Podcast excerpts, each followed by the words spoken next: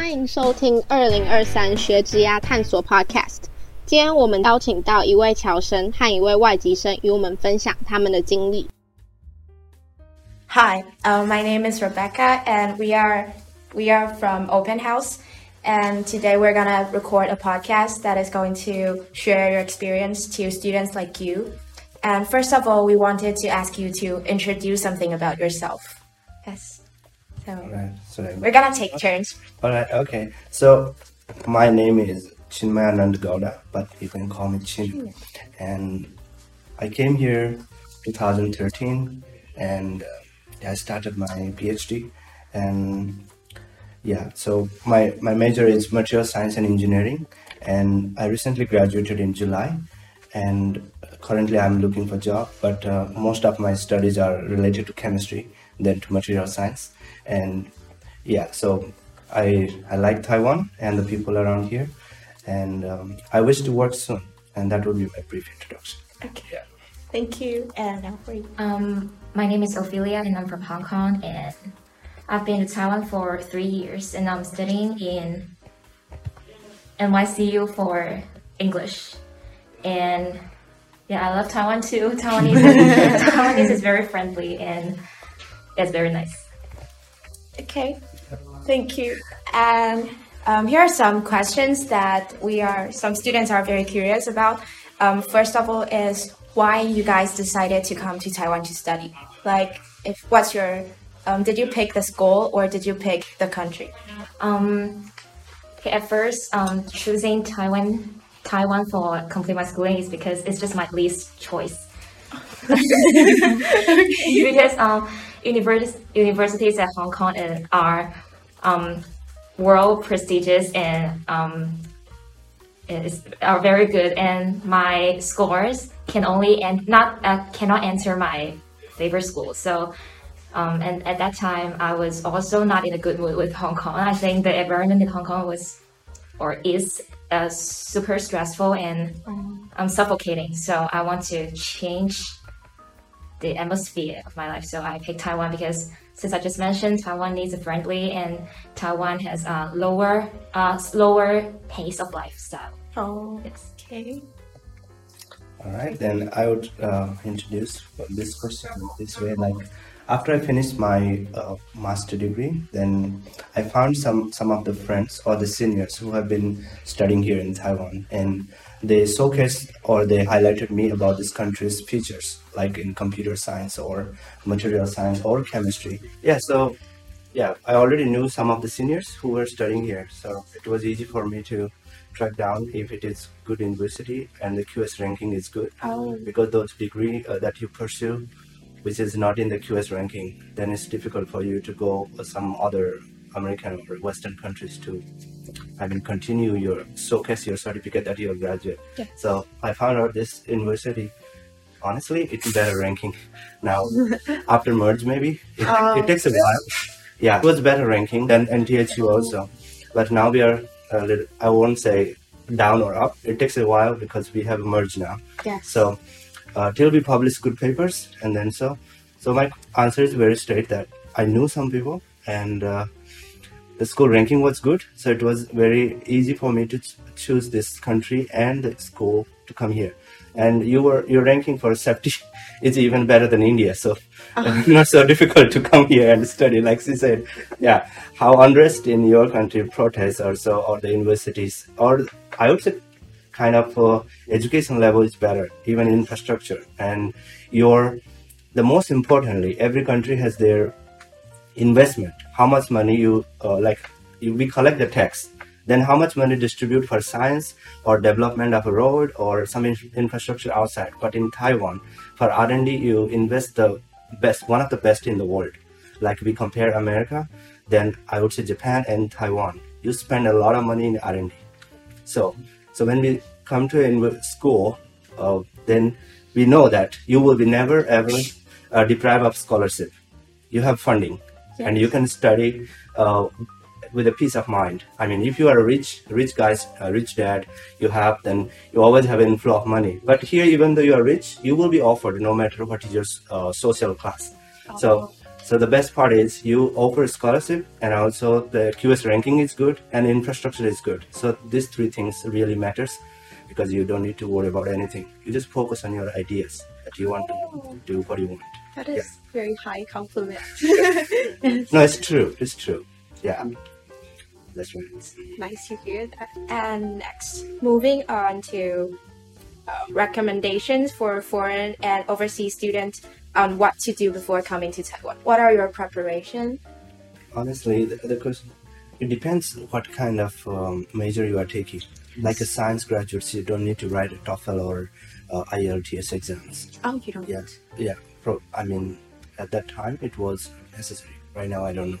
But mm, my friends who came here for MBA or EMBA, whatever programs, they must write uh, TOEFL or IELTS, mostly TOEFL.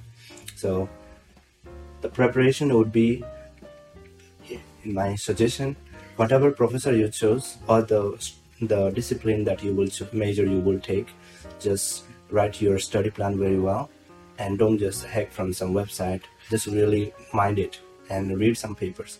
In a, in a sci- science point of view, I'm I don't know about other streams. I talk about chemistry or computer science or engineering. Just let's say ex professor you choose, go through the bio and read what he does. If you don't have access to the papers, just request some people on the web. They will send you the papers. Oh. It's not a big deal, but some people think, oh, I don't have license for this. Uh, I am on social media. I can see uh, tons of people on Twitter. They request, can someone help the paper? So it's pretty easy nowadays. And one more thing, if you guys record this, I would say um, there are so many uh, free free platform to read papers that must be uh, highlighted, like uh, Sci-Hub, right? So uh, Sci-Hub is the free one. The Russian uh, PhD student who opened this one still is running. Just you need to have the DNS or the VPN somehow. This you can hack it, and it's legal to read because the debate is still going on. So I would keep it simple. Just read more papers and find the open source um, websites where you can find your papers. If no, ask the internet and they can send it to you via your email or some way. Read enough and don't just come like a dumb and tell the professor, oh, I will start to read your paper from tomorrow. and the professor will give you no value. And these mistakes I have made and, and student make. And don't write the email to all the professors because they all can see your email together. They are friends. that, that will be the second choice. And sometimes they will take, oh, this guy sent me also same love letter. Did you read that? Yeah. Oh, is that person? Oh, yeah, he's from that India, right? Oh, okay. He also sent me the same thing. It's like you are dating on a kind of a fixed format on a Tinder, like all girls you know each other, and then oh, I know this guy. the same thing happens here. Okay, I don't want to keep it so professional. I I would like to share the good info in a funny way. It's really practical. I tell you. All my professors, when uh, I mean all the professors when I meet, so some new guys apply to our lab, then I would get the my advisor will send it to me, and then the other professor I know would say, "Hey, Junior, do you know this guy?" I said, "Hmm, "He applied for our lab," and I have to keep quiet. but this mistake I have done too. So I send one one email for all the guys. I just changed the names, but don't do that. Don't do that. It's really bad impression.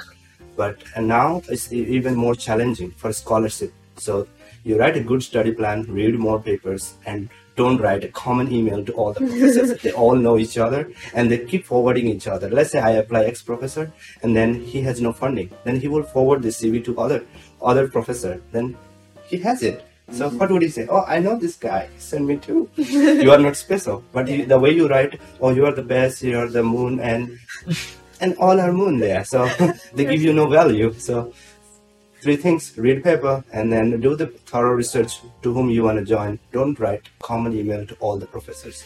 This preparation you do, you will be successful. Do you need like recommendation letters? I Is that important? yeah it you need it uh, but when you apply for phd they really don't care so much yeah so two recommendation letters you need but it's not mandatory but after you graduate uh, like i graduate from here if i i was offered some postdoc job Yes. um about 60 or 70k i don't want to join i don't want to write paper again so i want to go industry but if i really join postdoc then i need the recommendation for immediate uh, uh, your immediate professor and some other professor who can tell something good about you, even though you're bad. so, so yes, needed. Yeah, yeah. And Can, can you repeat the question? um, what are some preparations that you need to do before you come to Taiwan? Um, first, this is very important. Um, do more research on universities or Taiwan because um, I I didn't choose the city. This is very important for me because I think Hsinchu is too boring for me. And um, if I yes, if I can go back, I I, I might choose to go to Taipei. Taipei. Yes, definitely. and um, do more research on universities because um, I chose the English major. It's only because I want to study in English. Because in Hong Kong, every subject we take is in English. Oh. So I want to like continue the English mode Yes. for study. But because I don't know that um, now Taiwan is more international and like um, you may take you may have everything in English for university, right? Um, Like majority of yeah, subjects and, and actually my first um, um, I wanted to study communication at Yes. first, but I wanted to study in English, so I chose the English major. But when I so when I came here, I found out that the communication major is also teaching English. So Oh. yeah, and yeah, do more research and don't stereotype. don't stereotype and uh, do more research on the place. Yes, yeah, and um, maybe do more research on um, different majors in the city and in the university because um, you may go to because I I prefer to choose university rather than choose the major Oh. and, and if like I, I was I, I thought I could go to NTU and because just um the wrong choice of major I chose the like higher scores of the major. So also English? Yes, um, but I think if I chose uh, um, maybe is there communication majors in NTU? Oh no! Oh, I know, I know. That. That's communication. really? I thought it's agriculture and how to be a farmer. Oh yes, I thought too. So I didn't choose that. how to be a farmer. And um, um, I want since I wanted to study communication, and I think the best communication majors in Taiwan should be provided at NCCU, right? But I didn't know, and I I, I didn't know it. Yeah, so I chose Hsinchu, and I chose an English major because of two wrongs. So um, do more research and don't trust the Taijing Qiaochen, the the rank. the rank. Yes, trust the major and uh, yes, do more research, and that's it. Have you considered like transferring to NCC or maybe, maybe just transferring to different departments in our school? Um, my first choice is communication, but my second choice is still English, so it's Ah, okay so for me. okay. But I thought to um, transfer to NTU when I first came here, Um, but apparently I didn't do Oh. anything. okay, okay, get it. And the question is um, cultural differences or interesting or difficult experience while you accommodate into your student life in Taiwan. Okay, First, um, the very first thing, the very first thing I think is so different my hometown is that Taiwanese are so friendly. It's so friendly to me because um in Hong Kong everyone is indifferent. Like uh, I I got used to the uh, indifferent environments uh, of strangers so many for so many years. So I, I didn't expect that that you're so welcoming. And when I first came here, and all my classmates and like roommates so welcome me. They welcome me and, and they treat me very well. And this would never happen in Hong Kong. So it scared me a bit. It's because I um I don't know how to um cope with the friendly yes, Friendliness? yes. I don't know how to yes and um and I don't know maybe it's fake or not like being friendly Oh. because in my culture it's not that way and uh, like the school canteen the 学餐的老板 Uh, are also too friendly and it's like everyone in Taiwan is super friendly and I was a bit scared at first because I don't know how to yeah trick him Introduce you some good people. that's the only cultural shock and I Oh, don't that's think the only yeah, yeah. okay. Mm, What about you?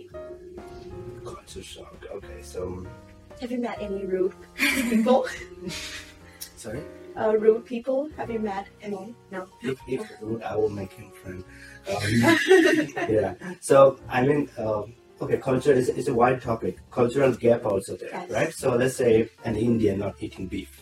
Oh, yes. The debate. Um, the, the first question here: Where is to find vegetarian food? Right? Many of the Indians Yes. come here, so they don't have to worry. The best food which I don't eat is tofu, but that's a vegan food. Yes. And second thing, you don't need to worry about beef because it's your matter of choice. You can eat or not. Third, language barrier. Um, like Sikkim, she can understand all of you somehow. Maybe some some words no, but for us it's completely different. Yes. So um, yeah, it was quite hard, but you find a way. Yes. Just believe in your gut and just come and uh, try to try to be polite. And people are already polite here, and it will match with the energy. So Indians, like she said, if they treat you good, it's a kind of scary for some people from other other countries because we are not so polite. Where is the road? Go that way and find. If you ask second time, did I not tell you before? I'm busy. He will be still watching YouTube, but he will say he's busy.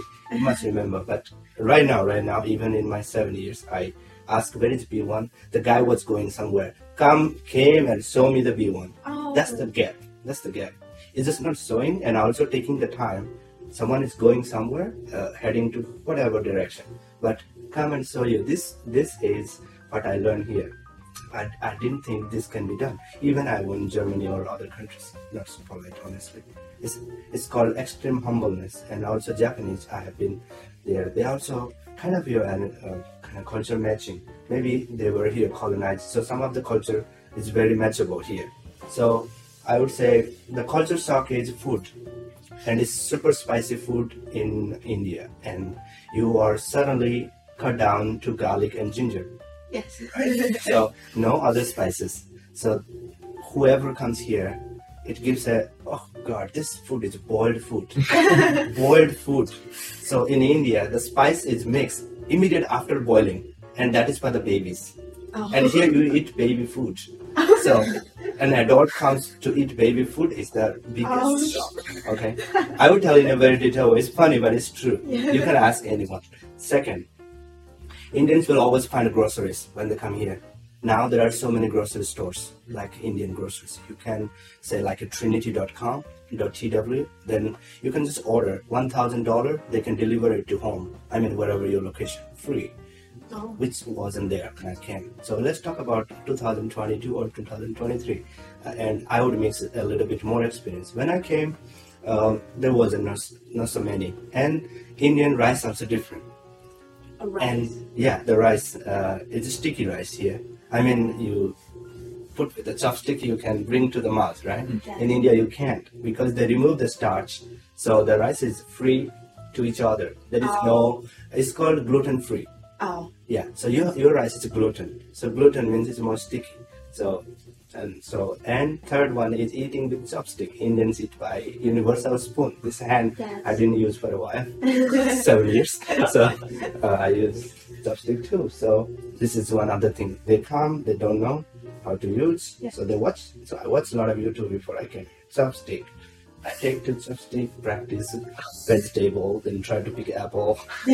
So Is it hard? it is hard because you know five finger you come to two finger and Yes. use this so this is one of the thing and and there are some more like um, food and then language barrier and then completely and and food is one of the important part because if you don't fuel your body then you feel like missing home so this is kind of difficult and the thing that first indians uh, I talk about Indians, okay? Because you, uh, what is to me, I, maybe for her a little less than for me, but I would say I also met Europeans and Americans. So we always talk about it. So Europeans come here, it's easier because their food also kind of like, you know, boiled. Spaghetti, little bit of cream, and you, oh, it's a carbonara. It's it's the same thing, boiled everything, spaghetti, vegetable mix, and put the carbonara sauce. You can make it. American come here, McDonald's always there. you know, and other s- subways there. Yes. So for for I mean, Southeast Asia is uh, the most is the spices you don't find. So you find it is like a very hard place to survive. But slowly you adopt, right? Where can you go? There is no way. And if you are from uh, material science or chemistry or something like that, you have to stay in lab for like uncountable hours. So you don't go date every weekend. So you can't even cook food so frequently. So you will depend on the cafeteria. So slowly you will find something Japanese maybe curry. Then you will find a little bit taste. Oh. So summarize this whole topic, I would say culture shock is most language barrier. You speak good English, some of them can understand, but many people speak Taiwanese, and I don't think someone can prepare before come here because there are not so many free schooling here. And second would be um, language, then food. Then the third one is um, I don't know some other cultures. Uh, yeah, some of them talk about halal, the food. Uh, the Muslims, they, they they think about some halal food. I'm not so. Yeah, they talk about everyone. I have all kind of friends. So yeah, so mostly language and food. That would be difficult. Other things, uh, it's, it is still Hinduism, and Buddha is a part of it. Indian gods also. He, he came from there, so it's not a big difference. The temple uh, only uh, it looks like a dragon shape, but in India it is more pointed. But here, here here you have different architecture. Yes. But the way of praying also similar. You you uh, close two hands together, and Indians also do the same. Maybe Jesus Christ do this. No matter you can find some church. Yeah, some building are hired and made church nowadays. but uh, cult- uh, culturally, it is quite easier. Yeah, both both countries have some similarity to when it comes to temples. The discipline is same. Yeah, only you can wear shoes to go to the temple. In India, you can't. Oh, you Yeah, can. you can wear shoes. They think that is. Um, uh, I don't know if you are interested to know. I can share in two lines why Indians don't wear shoes to go to temple. You want to know? I can tell. Yeah. Because most of the temples in India they built according to the science. So where electric and magnetic field are there, so they know which area is good for that. So whenever you are worried, you go to temple, right? Why you calm down there? How how all of a sudden you feel uh, calm? I don't know. It happened. Some some places I have been, even though I'm in science, I have no idea. Uh, you are super worried. You go and you stand there or sit there. You feel peaceful. Why? There are reasons. Recently, I'm writing uh, some thread on Twitter.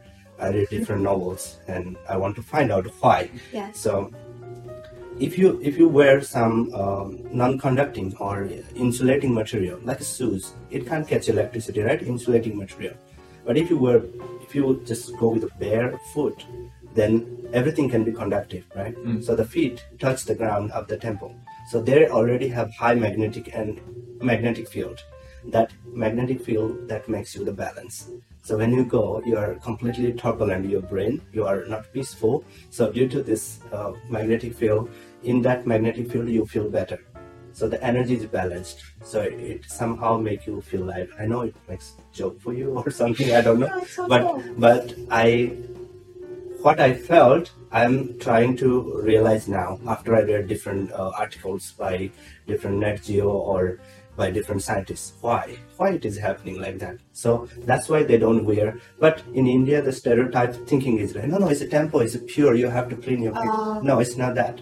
It's the thing that if you wear shoes, then that magnetic field can't go through your body or up to the CNS or brain or whatever. So to make it flow, the energy, you need a barrier, and that's your feet. You don't roll there, right? You stand there, or you do, or you kneel down. Knee down. The most, the largest surface area touched to the ground is the feet. And you wear a sock or a shoes, then it definitely not happening. And they maintain deep cleaning. That's the reason because people will sit there or stand there, and uh, yeah, this is the reason. So here also I have seen here you can wear shoes and go. Yeah, I understand it's completely respectful. They also maintain clean. But here I found out there is a kind of a pillow, like a little bit cushion, right? You knee down a little bit and you have the incense sticks that is smells good. You also do this, right? yeah, in India also is there. It's the powder is made of sandalwoods. It's kind of smells good. Yeah, so kind of similar Yes, culture when it comes to uh, Hinduism. Yeah, same. Yeah. It's some fun fact. Yes, yes. The keyword in this episode is go open yourself, and sometimes some people will give you a hand in many ways. Send this keyword, your name, your department, and grade to your Instagram at openhouse.nycu. The first four will get a prize. And the next question is um, possible difficulties and job market prospects for studying and working in Taiwan. This is more like for your studying, like not about your life difficulties. Do you want to go first? Okay. Um, right now I'm facing, so I can answer what. Okay, so uh, whoever comes here and finish the study here and also looking for a job, the best part to impress yourself is to if your if your major is not not science, any other major, I would completely recommend to go with the learn Taiwanese as much as possible. That's the best way to go through any big companies because um, 90% of the employees are local and the 10% of them they are kind of foreigners. They hire i mean i talk about tsmc or micron or like that. Oh. so the biggest american culture is in micron or uh, it's called um, Lam research. One lab is there which is mostly american. They don't need a lot, lot of taiwanese culture. I mean taiwanese language culture is there. So uh, so far i have been to five interviews.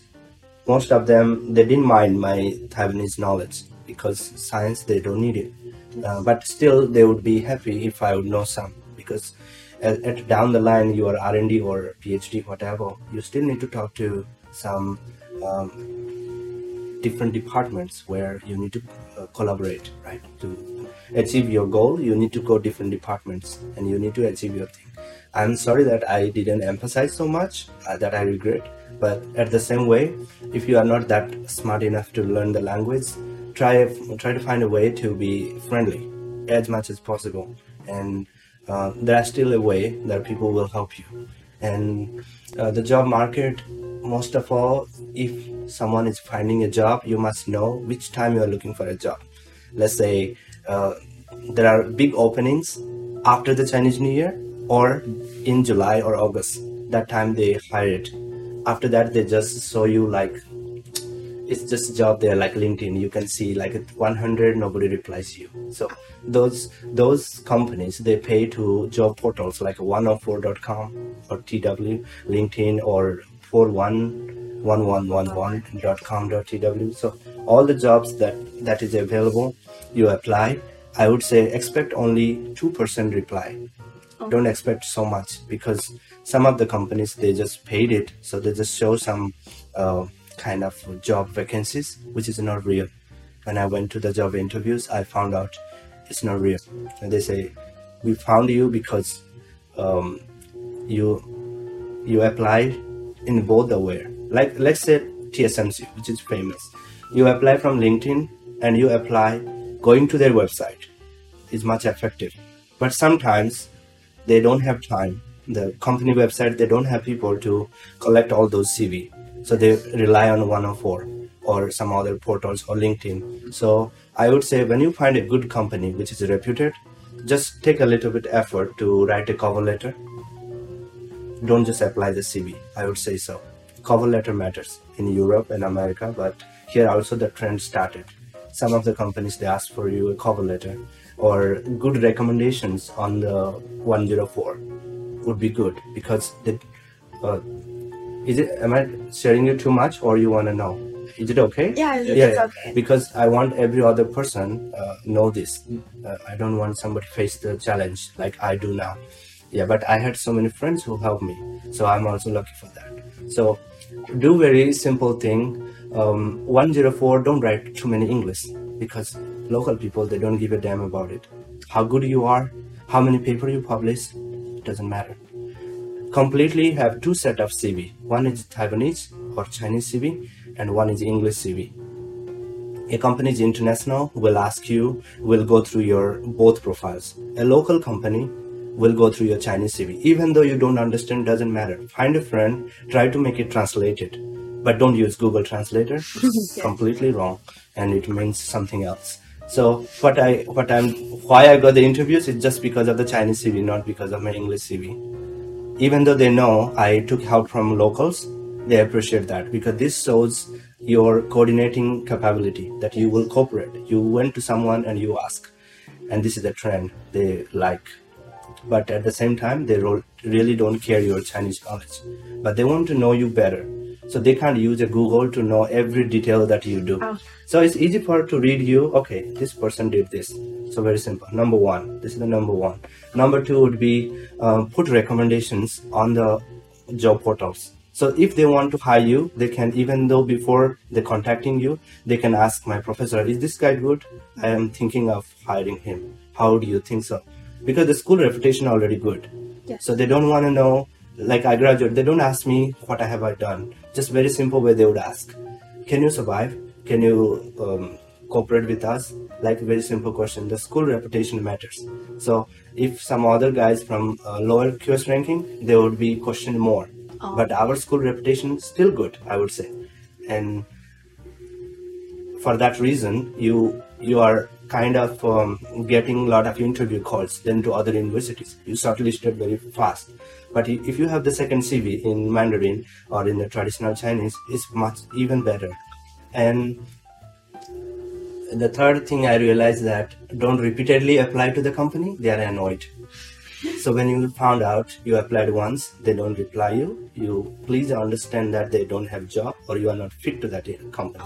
So please restrain yourself from uh, 104 keep sending their CV. They are annoyed and sometimes sometimes they keep your CV for the better time when they have vacancy. They call you.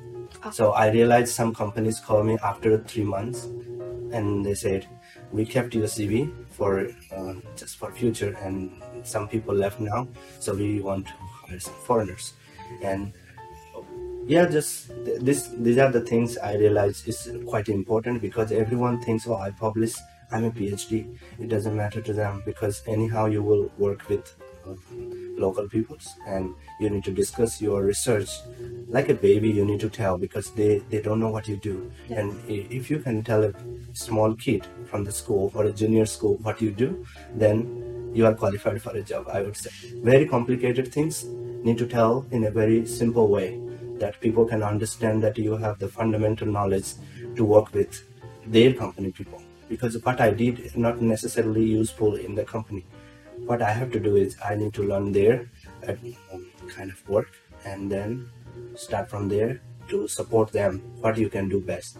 So your your phd if i'm a phd what they want is um, your maturity and the, the way you will work with the people and your friendliness not like a rude and you try to so that every people are down to you because your edu- your education is already super. So you don't need to look down to others because they have low education but at the same time you are dumb because you don't know the language so if they say uh, stupid in Chinese and still, what did you say? They will say, I say you are a good man. You just have to listen, right? You don't know what they said.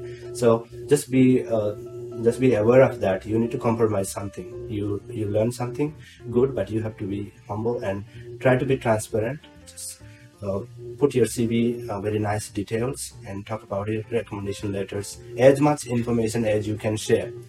Don't need to be shy because you will have interview. Even though luckily you get a job, as much I know, you will be kicked out if you are not what you say.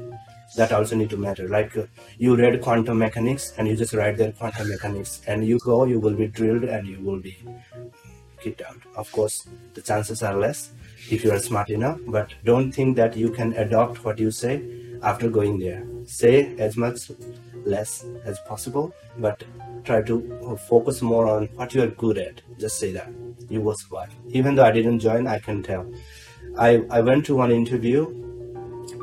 Even it was tougher than my PhD oral, I can tell you. They are so knowledgeable. When I say something, I, they mean it. They listen very carefully and they ask you. And one more thing I like to add if you go for an interview, just adopt some of the uh, presentation skills that you can showcase your work. Very brief, but it covers everything, your PhD. So let's say I had five papers, but I had to tell in 15 minutes. They give you the time, but it's it's really crucial uh, because they those are CEOs, so they don't have so much time.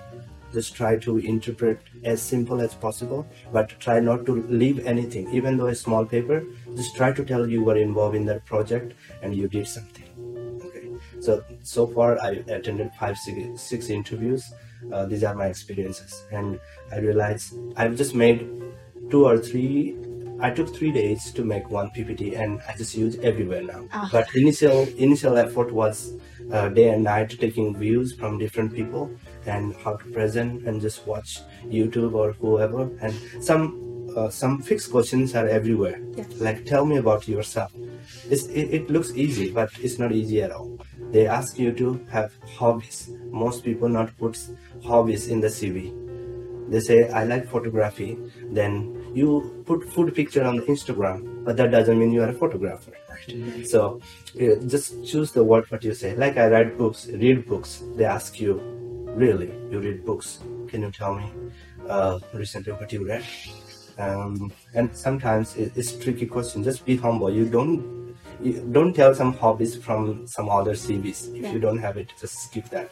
Uh, i just tell that I have so many uh, habits or hobbies, but after I joined PhD, I forgot them because honestly, 16 hours in lab, which hobby did you make? Walking on the beach on a weekend, not a hobby. Photography, then I just write very simple motorcycle riding or and photography. They ask me photography. Okay, which camera do you own? Oh. Ah. Do you, did you learn any courses? And I say yeah, something like that. But I just said two, and they believe that, but and it's true. I say okay. So in the lab, we don't have a lot of time, so we don't do that. Those hobbies are remaining the dream.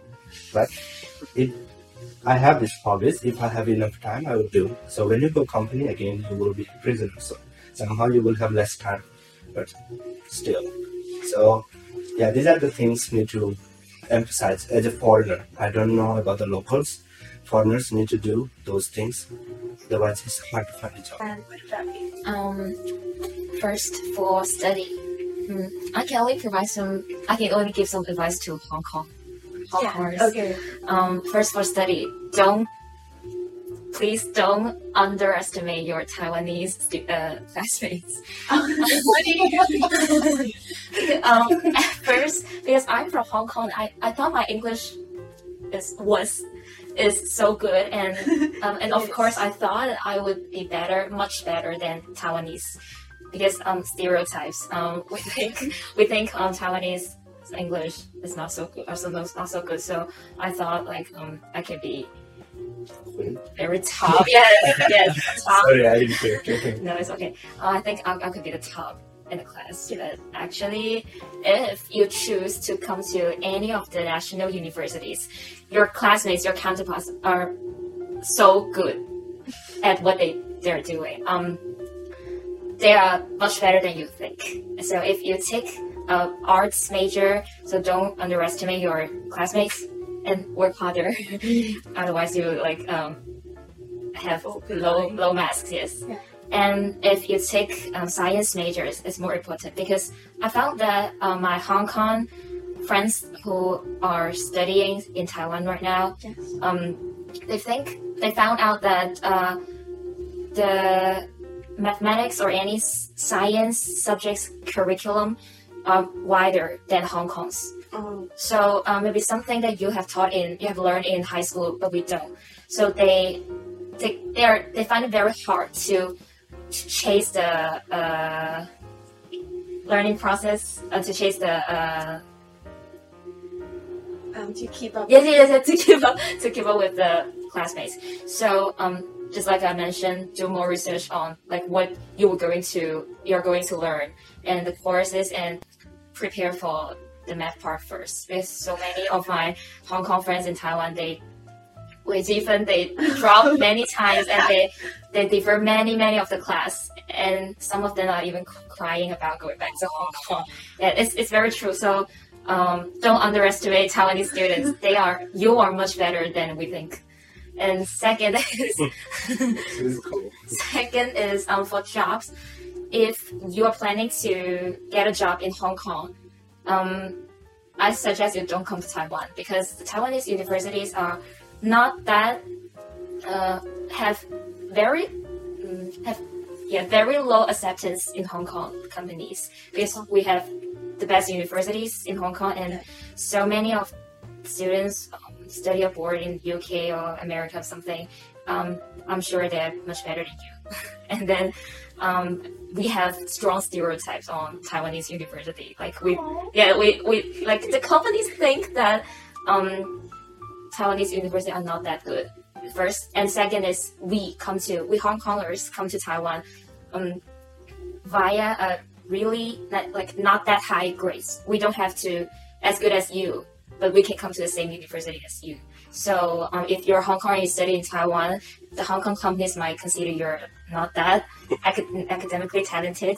Oh. Yeah. So, so, but if you plan to work in other countries or in or in Taiwan, you can come and choose national universities, and you will have many opportunities than in Hong Kong. Like um, I am not that good at study in Hong Kong, but here I come to like the best university here, and I have much more opportunity to reach out to the best companies to get a job or something like an internship experience. So Taiwan.